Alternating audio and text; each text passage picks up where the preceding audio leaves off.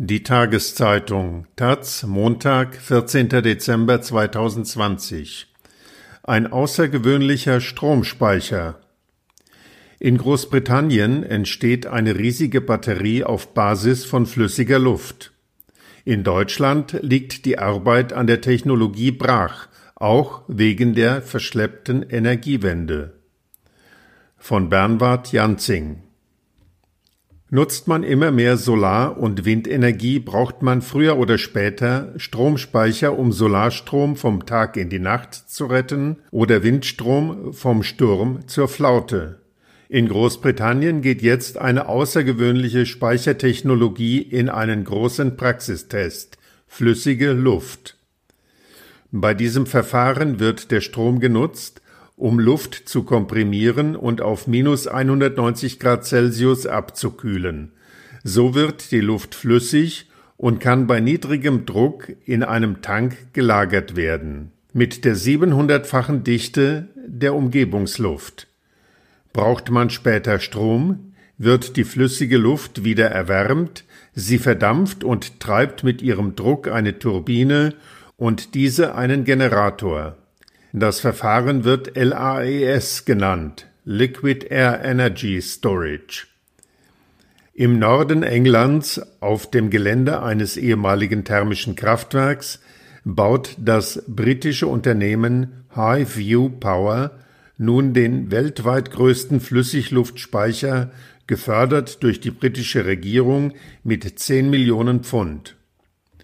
Er soll eine Leistung von 50 Megawatt erreichen und eine Kapazität von 250 Megawattstunden.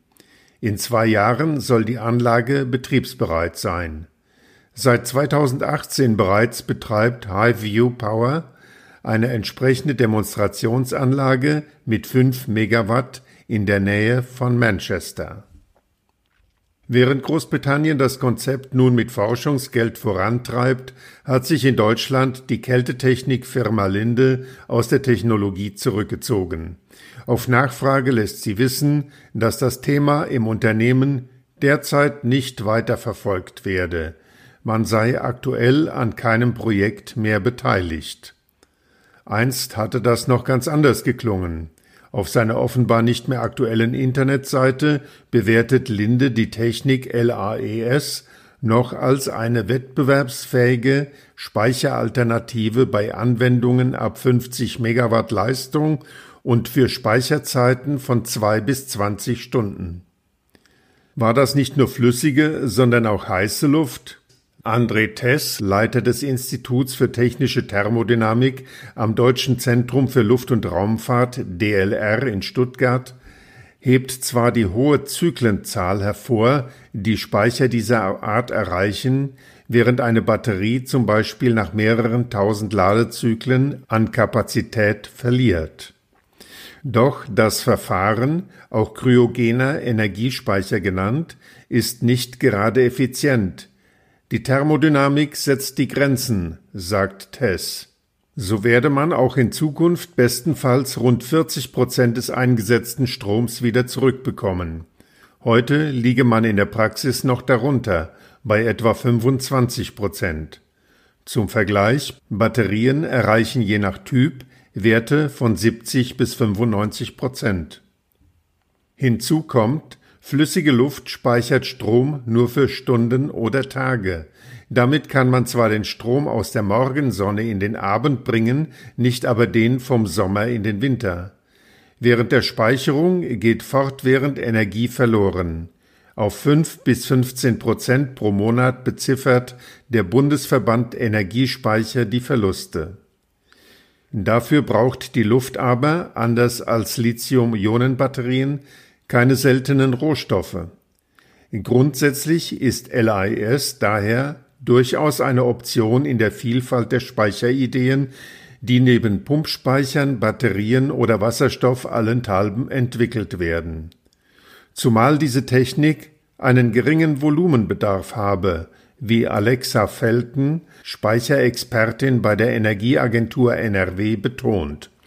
Und dennoch werde der Flüssigluftspeicher in Deutschland wohl ein Randthema bleiben, vermutet die Wissenschaftlerin schlicht, weil das Verfahren aus heutiger Perspektive nicht wirtschaftlich ist.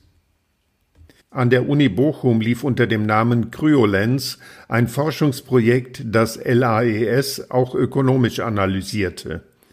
Der Abschlussbericht wurde im September fertiggestellt.